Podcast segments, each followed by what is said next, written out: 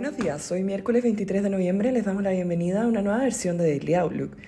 El tipo de cambio abre 929,50 pesos al alza con el cierre ayer con los mercados estables a esta hora, en un día que estará marcado por las minutas de la Fed y la víspera de Thanksgiving que tendrá el mercado americano cerrado mañana.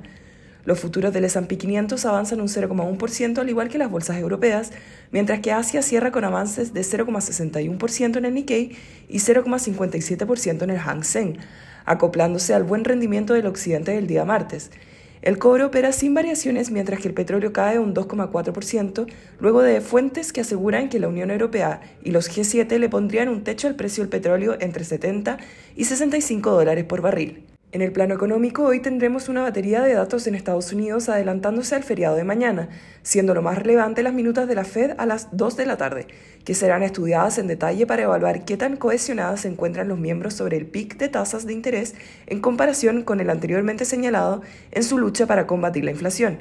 También en el plano económico, a las 10 y media de la mañana tendremos datos de órdenes de bienes durables y peticiones iniciales de desempleo, y más tarde se publicarán los PMI de servicios y manufactura a las 11.45 de la mañana, además del sentimiento de la Universidad de Michigan y ventas de viviendas nuevas a las 12 del día. En Europa tuvimos una serie de PMI preliminares. En Francia, tanto el indicador de manufactura como de servicios se ubicó en terreno contractivo, aunque el primero registró un rebote respecto al mes previo, superando las expectativas. En Alemania, ambos PMI superan levemente las expectativas, aunque también en terreno contractivo, al igual que el Reino Unido.